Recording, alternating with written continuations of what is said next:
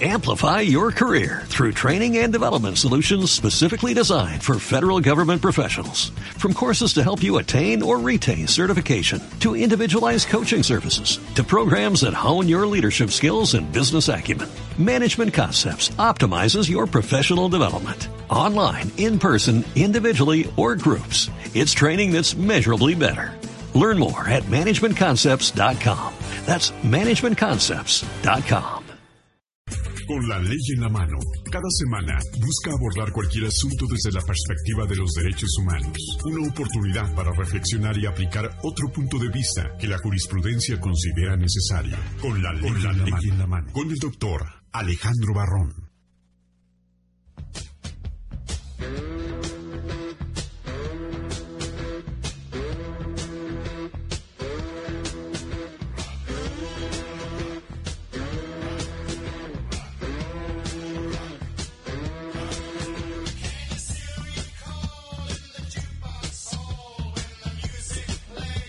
Buenas tardes amigos, una vez más con el gusto de saludarlos y el placer de poder llegar hasta sus casas a través de esta su estación y su programa con la ley en la mano. Obed, buenas tardes. ¿Qué tal doctor? ¿Cómo estás? Muy buenas tardes. Siempre el gusto de compartir contigo micrófonos y estar con la gente y sobre todo escuchar a la gente que tiene muchas necesidades de saber, conocer más lo que los temas de jurisprudencia nos dan siempre es importante. A veces uno quisiera decir, bueno, pues a mí cuando yo tengo un problema, tal vez escuche un, a un especialista en lo legal.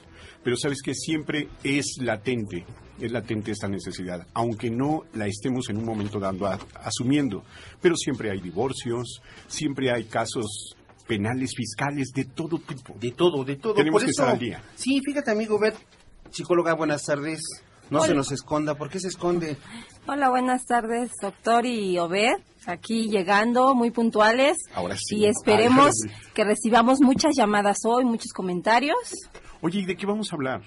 Un tema muy importante que, como bien dijiste, eh, es un tema que se está dando siempre. Siempre, eh, desde muchísimo, muchos años, es el divorcio y vamos a ver las afectaciones que tienen los niños ante este ante esta situación. No se lo pierdan. Yo creo, yo creo, perdón, eh, pero yo creo que es un tema, el divorcio es un tema que muchos muchos amigos radioescuchas tal vez identifiquen, tal vez no. Algunos digan que qué locos estamos para tratar estos temas, pero hay algo que es interesante. El divorcio es parte de la vida cotidiana del mexicano y de muchos seres humanos en el mundo. ¿Por qué? Porque cuando ya hay un desacuerdo, una desaveniencia entre la pareja que decidió inicialmente conformar una familia, es cuando viene la etapa del divorcio. Además, déjame decirte una cosa. Esto es lo que podemos definir como tal en, la parte de lo legal. Dices, es un desacuerdo de un contrato previo que, uso, eh, que hubo. perdón. Pero si vamos a la posición de nuestra psicóloga, también nos revela mucho, mucho la cultura, la subcultura de los mexicanos, porque dijiste algo es algo cotidiano y se escucha raro. ¿Cómo cotidiano? Es como si uno lo estuviera aceptando o asumiendo que debe de ser el, divorcio como tal, pero nos revela también el comportamiento humano. ¿Por qué lo hicieron? ¿Por qué en un momento dado eh, tendemos a decir, bueno, la solución a un conflicto es huir, ¿no? Es que realmente cuando nos casamos o nos juntamos, porque no es necesariamente un divorcio tener un papelito y firmarlo, siempre pensamos que es para toda la vida. Y, eh, y en la iglesia y en el juez lo decimos para toda la vida. Pero ¿qué marca, qué marca esas pautas? ¿Qué, vamos a aguantar? ¿Qué no vamos a aguantar? ¿Hasta dónde vamos a llegar a, a esa palabra de toda la vida? Por eso alguien por ahí decía, algún experto, creo yo, de vida, decía, checa, fíjate, pero fíjate bien, cuáles son sus defectos. ¿Sí? ¿Cuáles son sus defectos? Y fíjate cuáles son sus virtudes. Porque sus virtudes las podrás tener toda la vida. Los defectos es con los que tienes que vivir y los que tienes que soportar. Y muchas de las veces, todas esas personas, todas esas parejas que se empiezan a... empieza a ver las diferencias y los distanciamientos entre ellos. ¿Y qué pasa? Procrearon hijos. Hay hijos. Entonces, un hijo, dos hijos, tres hijos, los que quieras, Obed, Yasbet, los que gustes, entre las parejas, bueno, porque se supone que la pareja es la base fundamental de la sociedad. Escuchemos qué nos dice nuestro amigo Oscar Moa. ¿Qué tal, licenciado? Hola, Oscar, ¿cómo estás? Buenas tardes a todos, auditor, y también a usted allí en Trina. Gracias. Hoy vamos a hablar acerca de los juicios orales esto es nueva, esta nueva impartición de justicia, esta nueva modalidad que tiene que ver en México cuándo y cómo surgen necesariamente para pues reformar los sistemas de justicia penal. Se busca en estos juicios orales que el acusado sea juzgado en una audiencia pública con la presencia de un juez que bueno va a dictar su sentencia en el mismo momento que se esté desarrollando la audiencia y a la vista de todo público. Es bueno, una oportunidad también de presentar argumentos de voz viva, de frente y para todos. Los juicios orales licenciados están basados en los principios de oralidad, inmediación, concentración, continuidad, contradicción y también publicidad. Esta reforma, aprobada desde el 2008, insta, exhorta a los 31 estados de la República y al Federal a implementar de manera completa este nuevo sistema para el año que ya estamos en el 2016. Este es un modelo de justicia penal y se transparenta con la actuación de nuestras autoridades. Esto quiere decir que toda, toda la información que sirva como base para que el juez tome una decisión debe producirse en una audiencia pública, lo que garantiza procesos pues rápidos, eficientes, respetuosos de los derechos humanos y de todas las personas, poniendo especial interés en la protección de las víctimas. ¿Cuáles son estas ventajas del nuevo sistema penal? Bueno, es un sistema más ágil, más respetuoso de los derechos humanos en todas las etapas del proceso.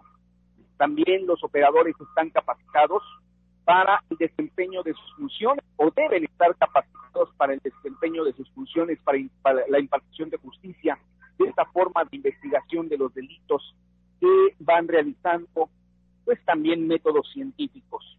Aquí en estos juicios orales se va a priorizar la reparación del daño a través de los mecanismos alternativos de solución de conflictos y reparar el daño ocasionado por la comisión de un delito. Los jueces ah, deben estar presentes durante todo el desarrollo de todas las audiencias. Eso también es una característica que va a facilitar precisamente la impartición de justicia todas las audiencias son públicas, deben ser públicas, así se va a transparentar la impartición de justicia y la sociedad puede observar el desempeño de las instituciones responsables de la procuración de justicia.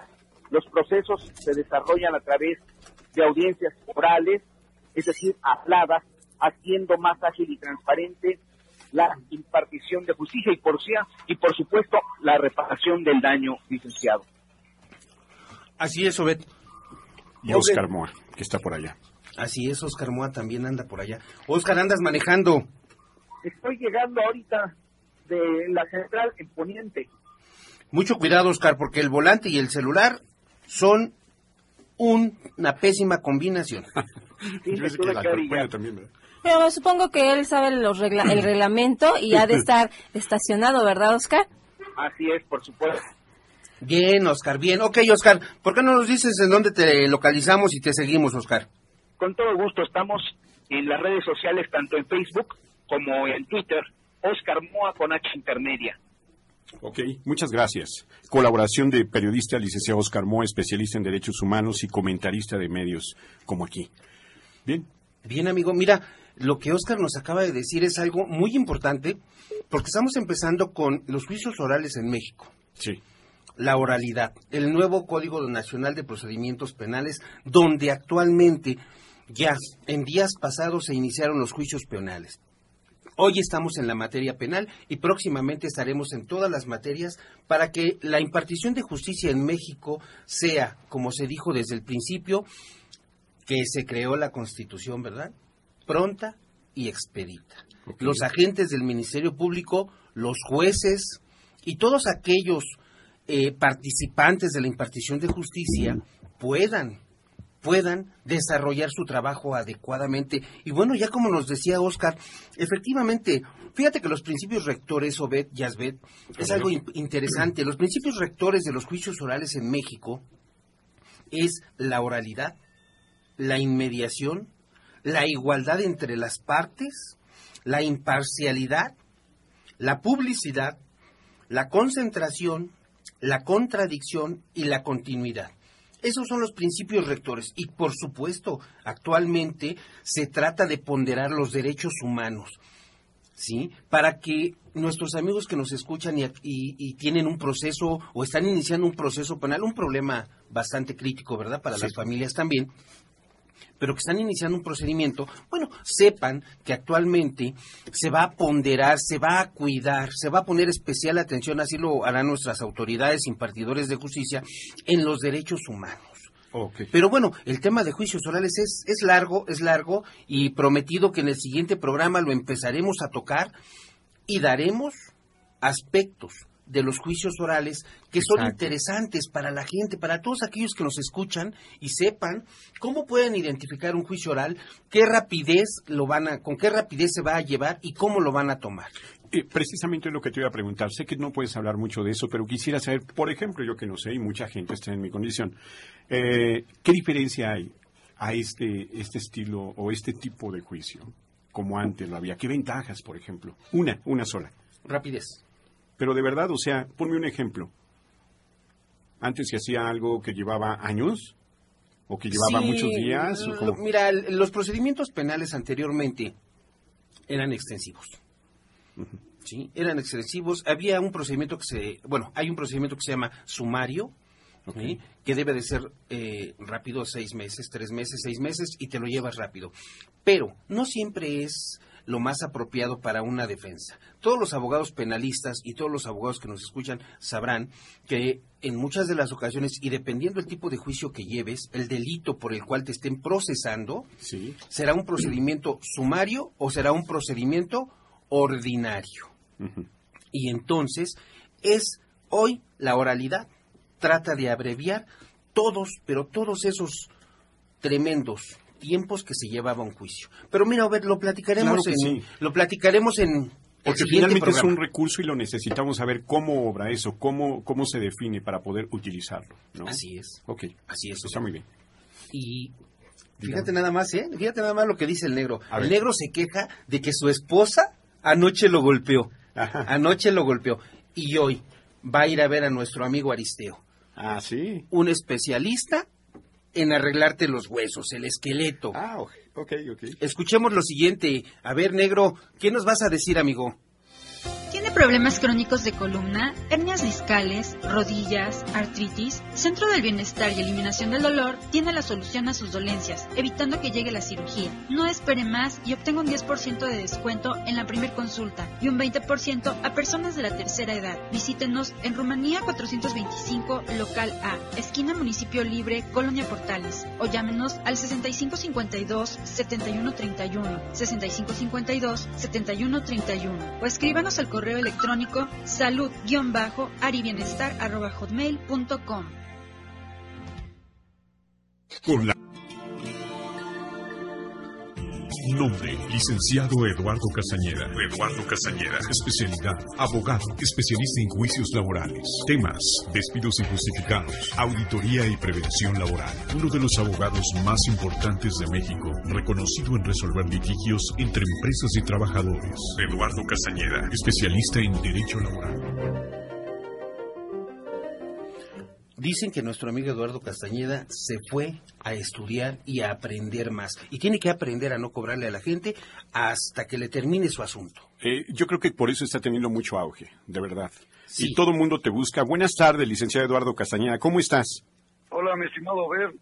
Licenciado Barrón, doctor, ¿cómo están? A sus órdenes, amigo. Buenas tardes es se ha hecho necesaria cada vez tu participación cada sábado. La gente sabemos que te busca y sobre todo por eh, el conocimiento que siempre genera confianza con nosotros y con nuestra gente. Y hoy te preguntamos de qué necesitamos eh, escucharte. ¿Qué vas a hablar? un placer saludarlos como siempre. Hoy les vamos a platicar sobre los términos eh, respecto de las demandas laborales. Cuando un trabajador es despedido, se genera una situación de incertidumbre. ¿Por qué? Porque aparte de que pierde su empleo, no tiene conocimiento del término que tiene para interponer una demanda por despido injustificado. Ya sea que la separación sea justificada o injustificada del empleo, tiene derecho a interponer una demanda y obtener algunos de sus derechos laborales perdidos por motivo de ese despido. Ok. Eh, sí, así es. Bueno, respecto de trabajadores que son tutelados por la Ley Federal del Trabajo, tienen un término que son trabajadores de empresas privadas, de personas físicas, de organismos descentralizados del gobierno del Distrito Federal, por ejemplo, como Metro, Metrobús, bomberos. Tienen dos meses para poder entablar su demanda. Esto según lo previsto por el artículo 518 de la Ley Federal del Trabajo. Hay dos tipos de juntas locales y federales y un tribunal federal de conciliación y arbitraje. las, las autoridades que les estoy mencionando no tutelan los, derechos humanos perdidos por la separación justificada o injustificada del empleo. Eh, cada una es tutelada por una ley distinta. La Junta Local y la Junta Federal eh, tutelan los derechos de los trabajadores, resolviendo los juicios que ante ellas entablan mediante la ley federal del trabajo. Entonces, ante ellas es posible interponer una demanda laboral por despido o separación injustificada dentro del término de dos meses, que no es lo mismo que 60 días. Los dos meses se cuentan por el número de días que tenga cada mes. Es decir, si a un trabajador lo despiden el primero de enero de cualquier año, el trabajador tendría vencido su término el primero de marzo del mes consecuente. No, no necesariamente son 60 días, como muchas ocasiones la gente piensa. Hay otro tipo de trabajadores, los trabajadores que se dedican al trabajo burocrático, que son trabajadores al servicio del Estado, cuyos servicios están tutelados por la Ley Federal de Trabajadores al Servicio del Estado. Esta ley determina que ese tipo de trabajadores, entiéndase, solo ese de trabajadores al servicio del Estado, secretarías de educación, de gobierno, de cultura, por solo mencionar algunos, tienen un término de cuatro meses para poder demandar. Esto, como lo establece el artículo 113, fracción segunda, de la Ley Federal de Trabajadores al Servicio del Estado. Eh, quiero hacer la aclaración de que el, en el caso de los trabajadores cuya separación es tutelada por la Ley Federal del Trabajo, su término no se interrumpe si presentan la demanda ante un tribunal distinto.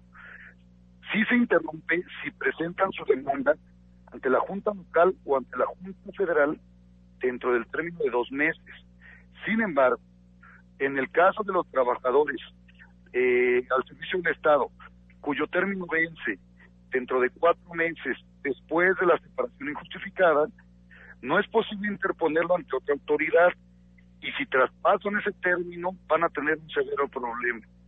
Entonces, es muy importante que cada trabajador, cuando es despedido injustificadamente del empleo, sepa cuál es el término que determina la ley para poder interponer la demanda. En el caso, repito, Ley Federal del Trabajo, dos meses. Trabajadores burocráticos, cuatro meses.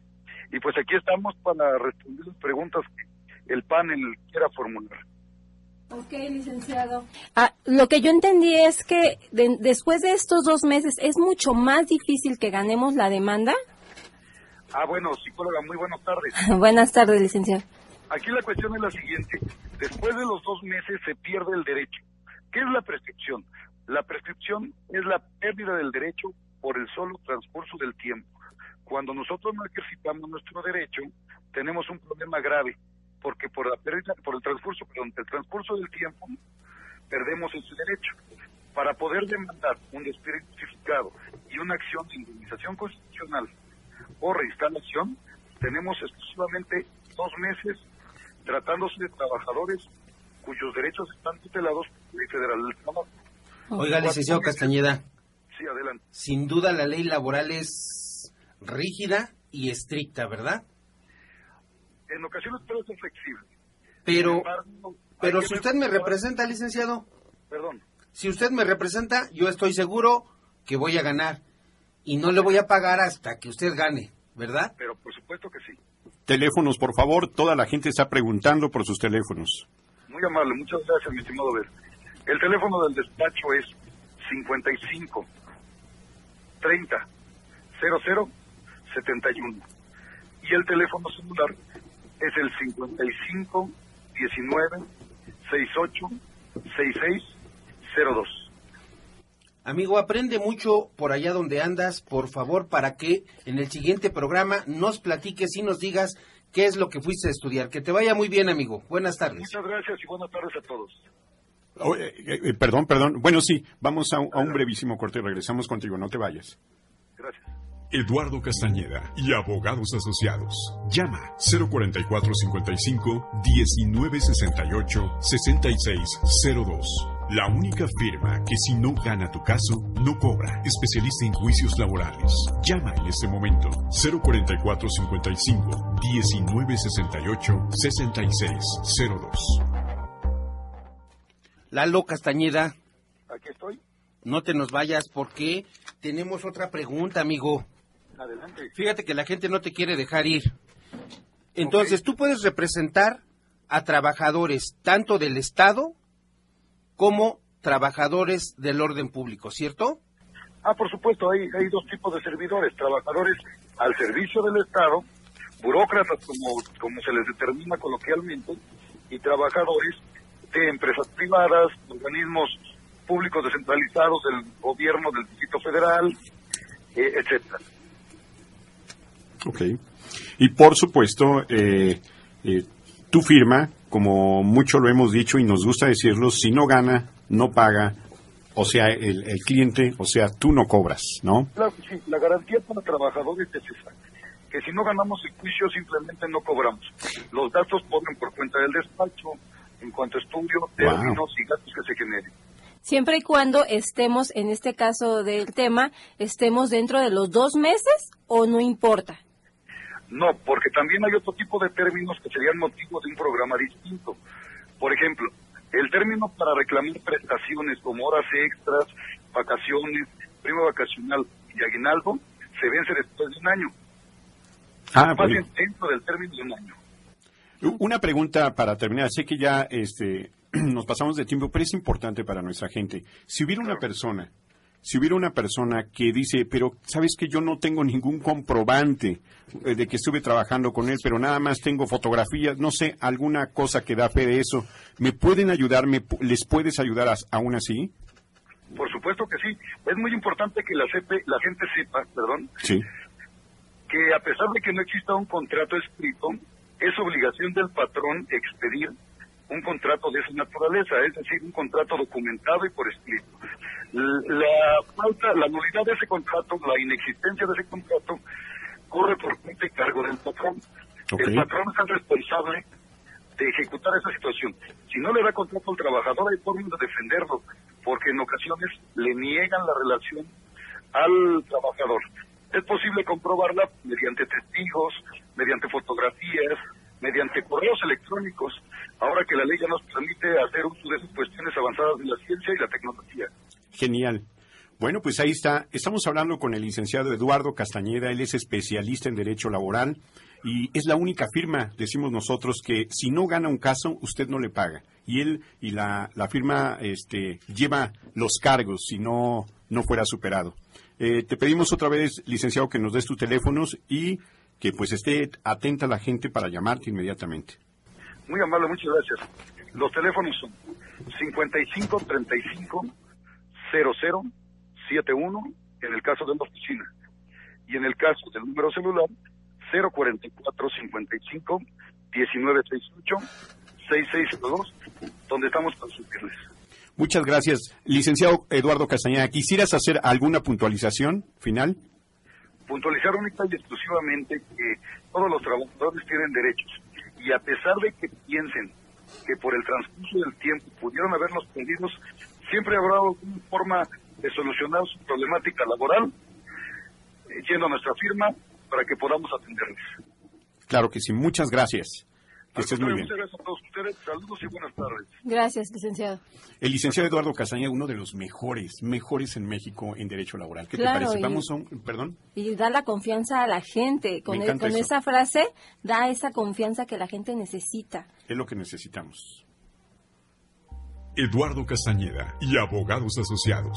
Llama 044 55 1968 6602. La única firma que si no gana tu caso, no cobra. Especialista en juicios laborales. Llama en este momento 044 55 1968 6602. Con la ley en la mano. Visítanos en las redes sociales, Facebook y Twitter. Con la ley en la mano. Regresamos.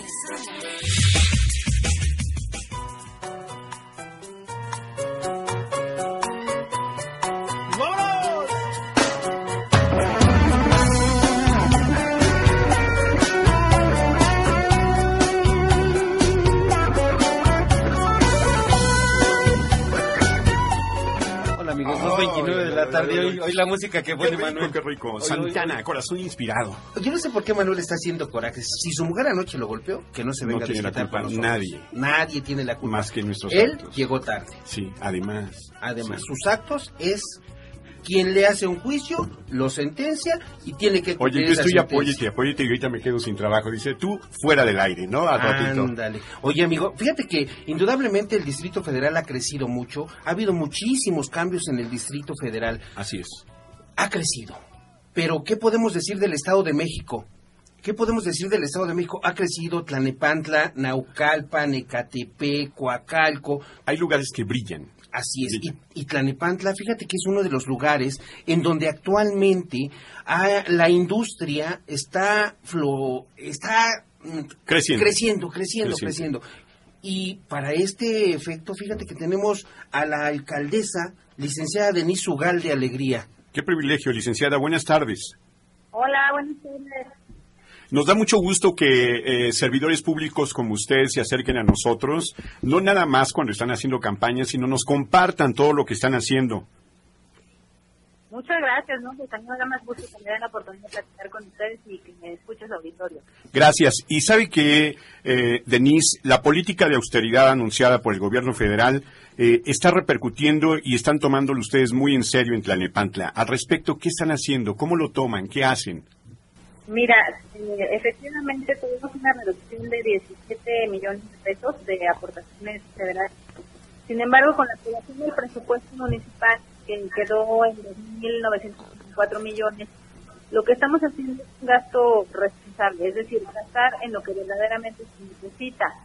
Y en ese sentido, reducimos en un 10% el presupuesto para el capítulo 1000, que es el que tiene que ver con la nómina, y ese ahorro que hicimos ahí lo vamos a destinar a tres temas fundamentales para la gente de Tlalnepantla, que son los servicios urbanos, la seguridad pública y la obra.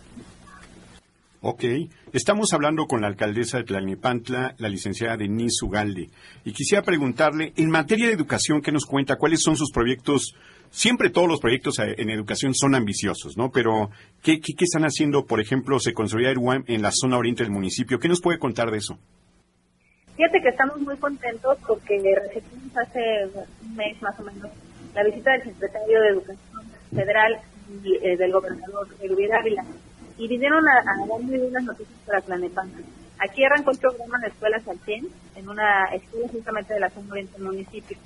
Y ahí se dio la noticia por parte del gobernador de la construcción de un campus de la Universidad Autónoma del Estado de México en Planepantla, específicamente en la zona oriente fue uno de los compromisos que hicimos en campaña y una de las sesiones que le hemos dado seguimiento.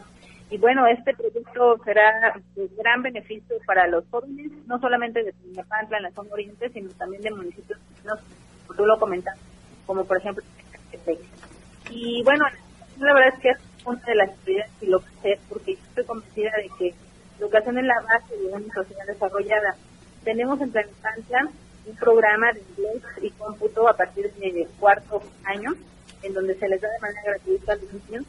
Tenemos también eh, un programa de becas municipales que este año, una, el incremento del presupuesto que se aprobó en el Cabildo, vamos a poder beneficiar 7.500 alumnos, los 6.900 que se venían beneficiando anteriormente.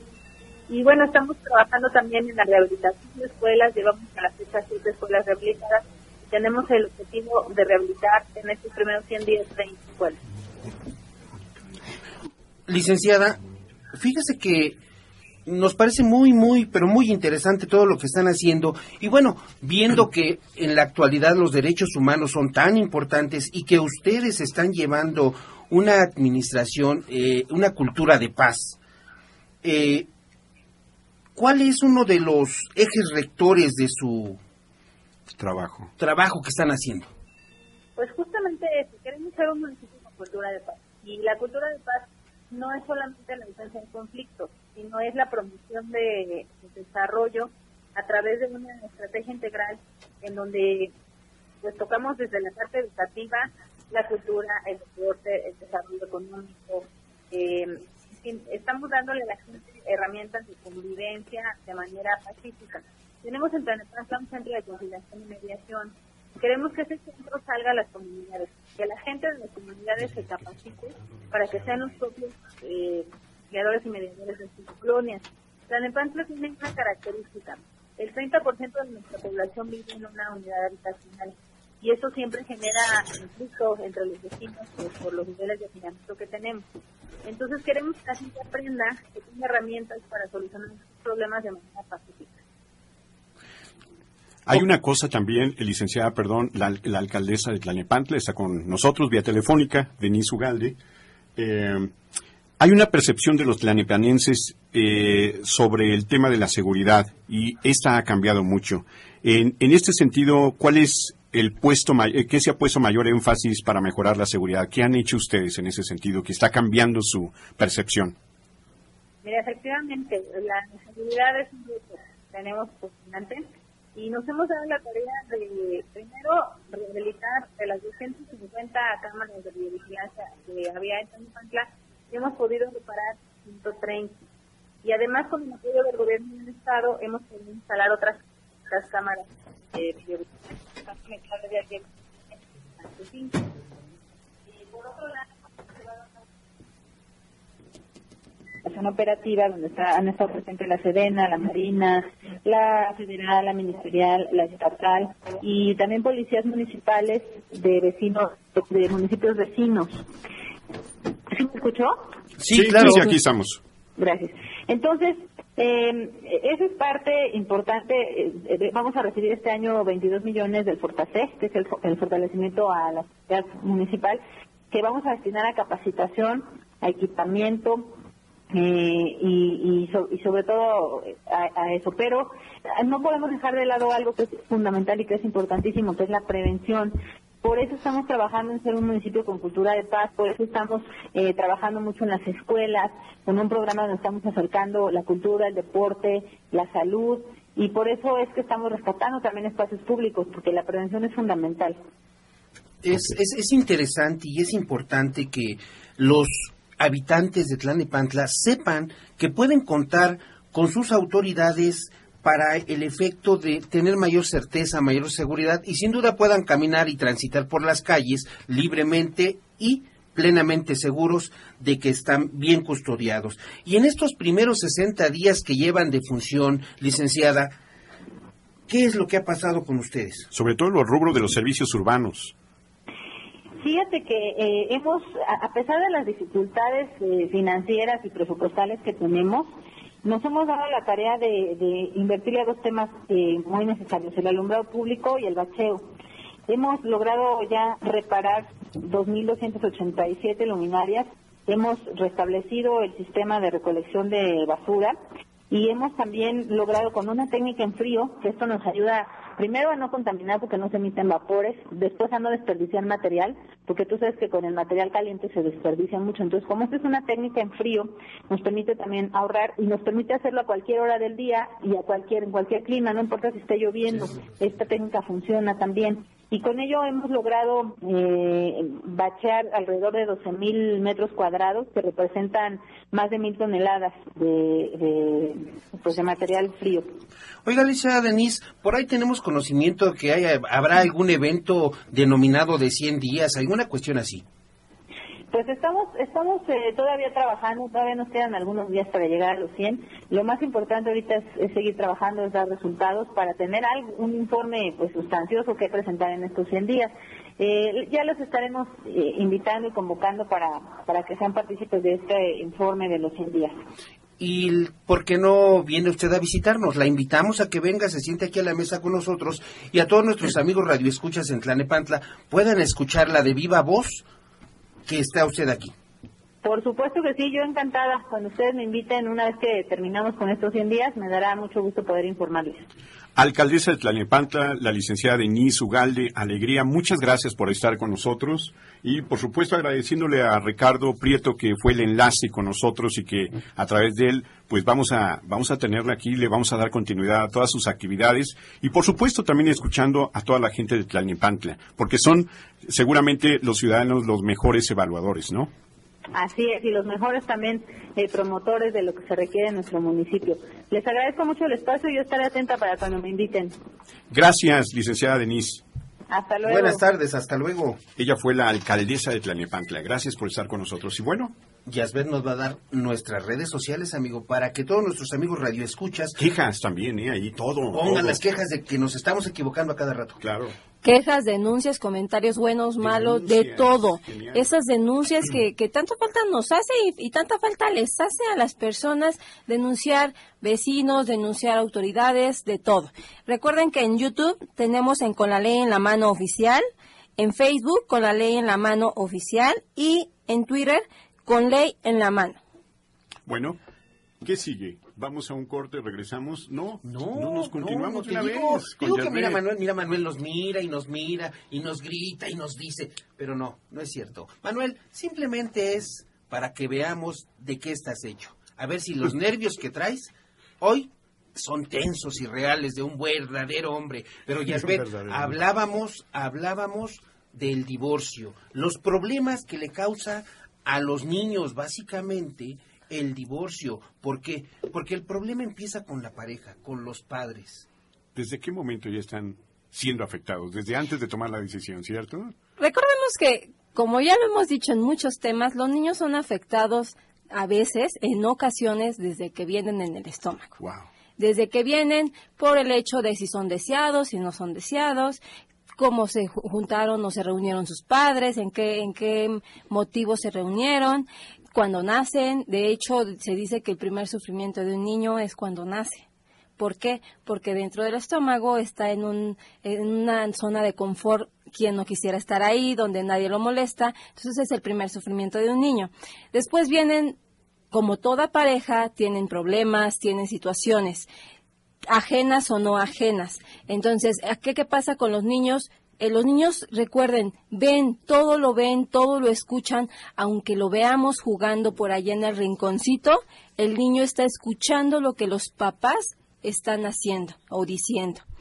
Pero, bueno, primero tenemos que saber que es una familia, es la unión de personas con un fin común, porque si no hay familia, no hay divorcio.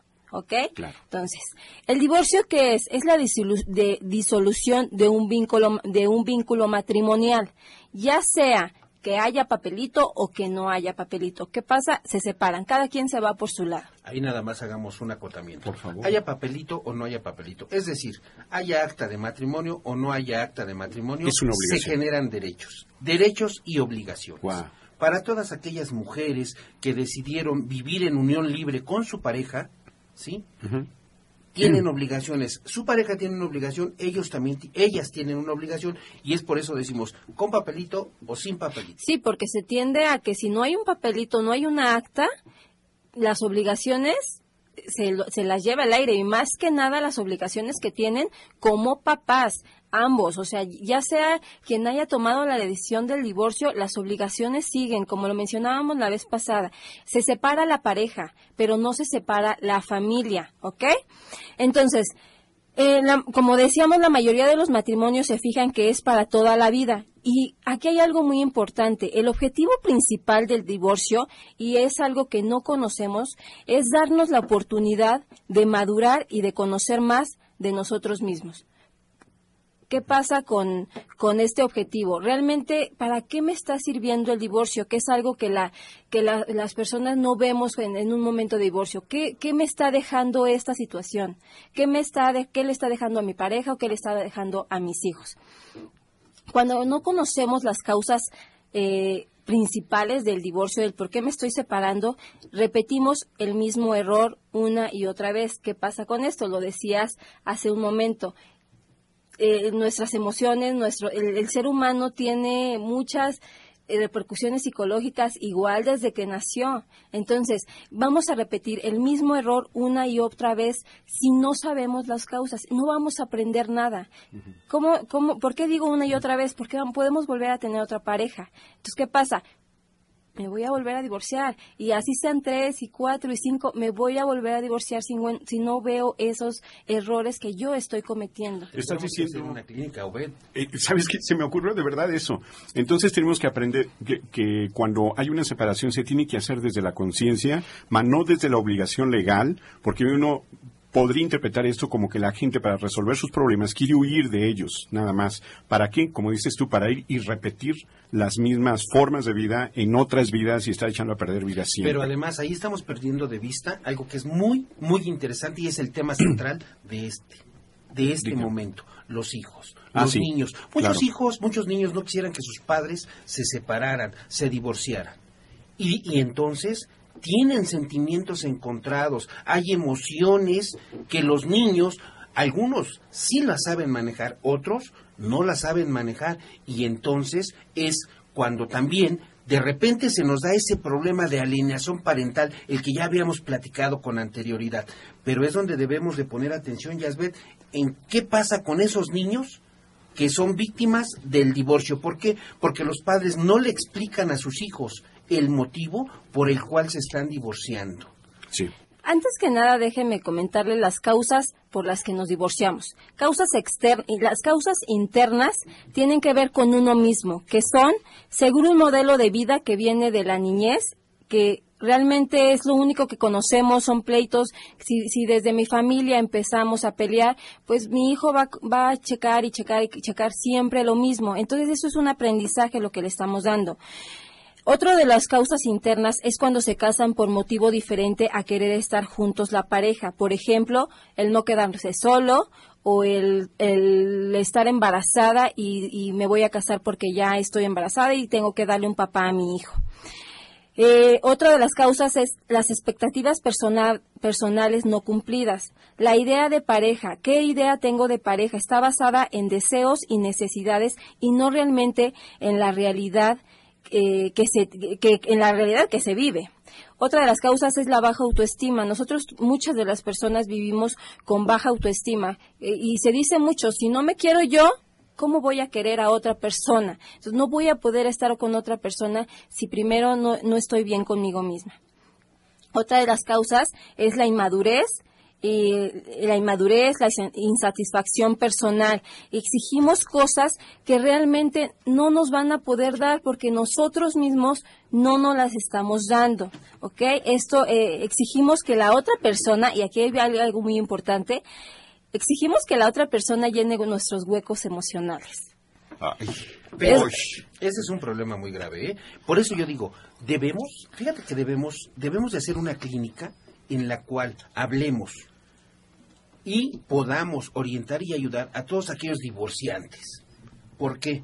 Porque algo que es importante es que debemos de decirle a nuestros hijos, todos aquellos que nos vamos a divorciar o estamos en proceso de divorcio, tenemos que decirles a nuestros hijos que ellos no son los causantes del divorcio. Esto es algo muy ellos no son los causantes del divorcio. Una, dos, que los niños tampoco pueden evitar el divorcio.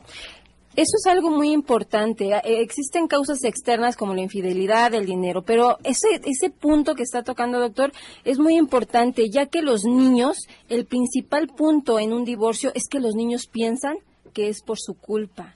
En muchas ocasiones los papás no se fijan cuando están platicando, cuando están peleando, y el niño está atrás. ¿Y qué pasa? Lo tienden mucho a decir, me arrepiento de todo. Sí. Me arrepiento de haberte conocido me arrepiento de estar contigo. Pero, ¿y el hijo? O sea, ¿dónde queda el hijo? ¿Por qué no, por qué no mencionamos? Me arrepiento de todo, pero menos de mi hijo. Y ese niño está escuchando. ¿Y qué pasa? Pues si está mi mamá o mi papá se están arrepintiendo de todo, pues ahí voy incluido yo. Entonces no me quieren, no me necesitan, ¿para qué sirvo? Sí, porque además, fíjate, perdón, pero además fíjate que ahí hay algo importante que muchas veces sin sentido le dicen a los hijos. Ay, es que yo no pensaba embarazarme, pero llegaste, chin, ay güey, y entonces ya nació un hijo, ¿verdad? Sí. y ahí viene el problema. Y después dicen, me voy a divorciar. Tengo un montón de preguntas con lo que tú dices y con lo que está diciendo Yasbet, nuestra psicóloga de cabecera. Pero entonces, ¿cómo tener un, un divorcio saludable? ¿Se, ¿Se, puede llamar así un, un, divorcio saludable donde no estoy renunciando a nada, donde no estoy huyendo a nada, pero sí estoy creciendo, sí estoy pasando año? ¿Sí? hacia otra etapa de mi vida. ¿Por qué no, ahorita que regresemos de este pequeño corte comercial que Manuel nos está obligando a mandar, sí. que nos diga la psicóloga qué va a pasar? Claro que sí. Con la ley en la mano, todos los sábados a las 2 de la tarde, los mejores especialistas en derecho laboral, penal, administrativo, civil y familiar. Una oportunidad para analizar y aplicar soluciones desde el punto de vista que la jurisprudencia considere necesario. Con el doctor Alejandro Barrón, sábados, 2 de la tarde, con la ley en la mano.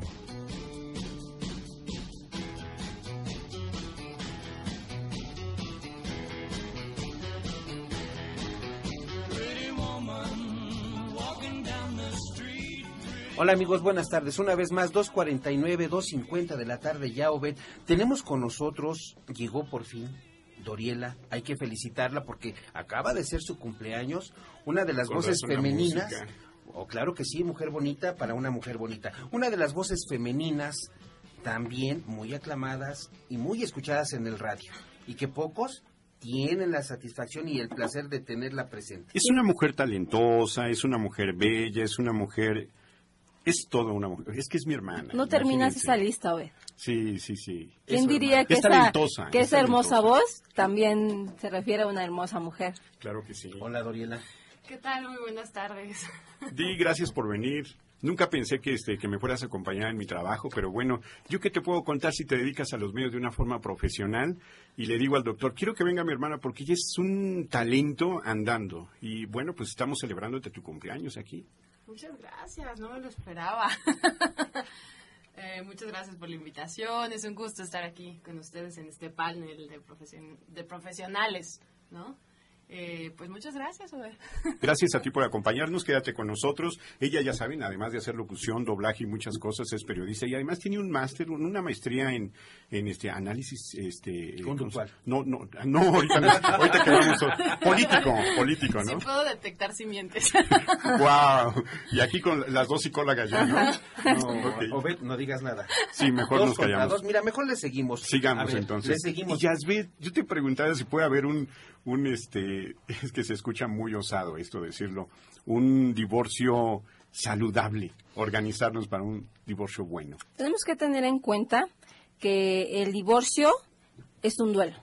Se está perdiendo una relación y como tal perder se lleva a duelo y tenemos que trabajar ese duelo.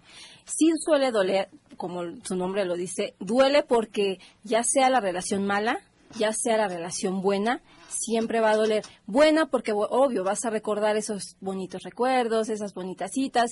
Y mala porque te vas a quedar con un remordimiento si es que, por ejemplo, hubo violencia te quedas con ese remordimiento y en cualquiera de las dos cosas tienes que trabajarlo psicológicamente. voy. Sí, por Pero además, a ver, ahí, sea ella o sea él, dicen, o hasta los hijos, se me derrumbó el mundo. O también duele, aquello sumando un poco el comentario del doctor, también duele lo que no hiciste, ¿no? Los planes que no se lograron. Claro, ese es un punto muy importante. A veces el dolor tiene que ver por lo que, por nuestros huecos por emocionales y por lo que no alcancé a hacer o no alcancé a decir. Por eso siempre se dice que algo muy importante es siempre decir las cosas en el momento. No hay que esperarnos, no hay que suponer que es otra de las principales causas que tienen las personas. A ver, a ver, vamos a preguntarle aquí a Doriela que nos diga qué opina a ese respecto. ¿Hay duelo o no hay duelo en el divorcio, Doriana? Por supuesto que sí. A veces, a veces yo creo que la gente se, se enfrasca en, en lo que podría haber sido entonces esa, la frustración es, es, es tremenda. Es que muchas veces suponemos, o sea, si mi esposo ya no me abraza es porque ya no me quiere. Y no lo preguntamos. Y me voy con todo, me voy años pensando que ya no me quiere y qué va a pasar, pues me voy a divorciar. Entonces, ¿por qué no lo preguntamos en el momento? Oye, ¿qué crees? Siento que ya no me abrazas tanto, ya no me hablas, esto y el otro. Y él me va, él me dirá qué es lo que realmente está pasando puede ser un divorcio o no puede ser un divorcio, simplemente problemas económicos, no sé. Claro, entonces, significa que también entonces en la pareja, en toda en la mayoría de la pareja, podríamos tener un dato, tienes un dato de esto, está decadente la relación, las relaciones intrafamiliares en todo México, porque yo escucho a mis amigos junto a mí o quien sea que, no sea mi amigo, siempre están tratando este tipo de temas, ¿no? La comunicación, por eso, por La comunicación es, es es un par de aguas que, que nos va a decir si estamos bien o estamos mal. Sí, en México se llenan, están, eh, las estadísticas están muy altas de divorcio, de separaciones, no, no divorcio en manera legal porque actualmente ya no firman un papel. Se juntan desde muy chicos y también aquí hay algo muy importante. Estamos confundiendo enamoramiento con amor. Híjole, otro tema muy, muy, sí, muy, importante y que yo sugiero que en el siguiente programa nos dediquemos un poquito más de espacio y toquemos otros temas. Nada más Consecuencias en los niños. En los niños van a tener consecuencias enojo, miedo, tristeza, agresividad, pocas habilidades sociales, afectan el rendimiento escolar, que eso es algo muy importante, se sienten abandonados y ya en la edad adulta tienen miedo a establecer una relación amorosa. ¿Por qué? Pues porque me va a pasar lo mismo que le pasó a mi papá o lo mismo que le pasó a mi mamá. Si hay un niño que está ofreciendo eso, bueno, no ofreciendo, sino demostrando eso en sus actividades, ¿cómo podemos ¿Cómo podemos ayudar? ¿Cómo podemos reparar todo eso? Terapia psicológica y ante, ante todo, ante todo, bueno, pues aquí está la oferta de una servidora en donde vayan a Barrona Volgados Consulting o llamen y la terapia, la consulta va a ser, la primera sesión va a ser sin costo, una asesoría sin costo, donde tenemos que checar, tenemos que checar qué está pasando con el niño. Y es de suma importancia decirle a los niños que no son los causantes y mencionarle a los niños que los papás se van a separar. Obvio, no vamos a dar muchas explicaciones ni el por qué, pero sí mencionarles qué es lo que va a pasar. Me voy a separar, tú vas a ir con tu mamá, tú vas a ir con tu papá, lo vas a ver cada ocho días, es muy importante. Entonces, igual para los padres, tenemos igual la consulta, ya sea que no haya niños, si quieran también ir a consulta, es muy válido y las recomendaciones para los padres es hablar con los niños, responsabilizarse y enfocarse a una actitud. Tus datos para que te sigan y te hablen. Nuestro teléfono es 55 34 88 85 22 y en la oficina 57 61 60 77. Quiero agradecer al titular, al doctor Alejandro Barrón, eh, por supuesto a Manuel el Negro, está enojadísimo con nosotros. Eh, gracias, Negrito, te amamos. A Huy Trujillo, a Selene Ortiz, gracias en las redes sociales, a la difusión de todo esto, a Yasbet López y por supuesto a mi hermanita que nos visita hoy. Di, gracias por venir. Muchas gracias a ustedes, estoy feliz de estar con ustedes. Pero nos vas a acompañar en el siguiente sí, programa, por supuesto que sí. Para, que toquemos, para que toquemos el tema de la vida después del divorcio. Y, nos, y nos puedes también hacer algunas voces para conocer claro más. que sí, con gusto. Adiós. adiós, provecho.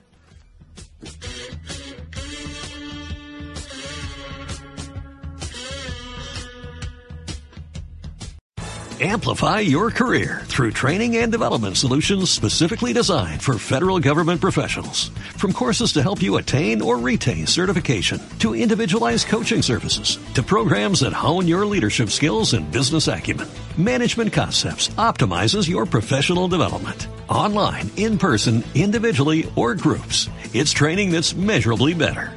Learn more at managementconcepts.com. That's managementconcepts.com.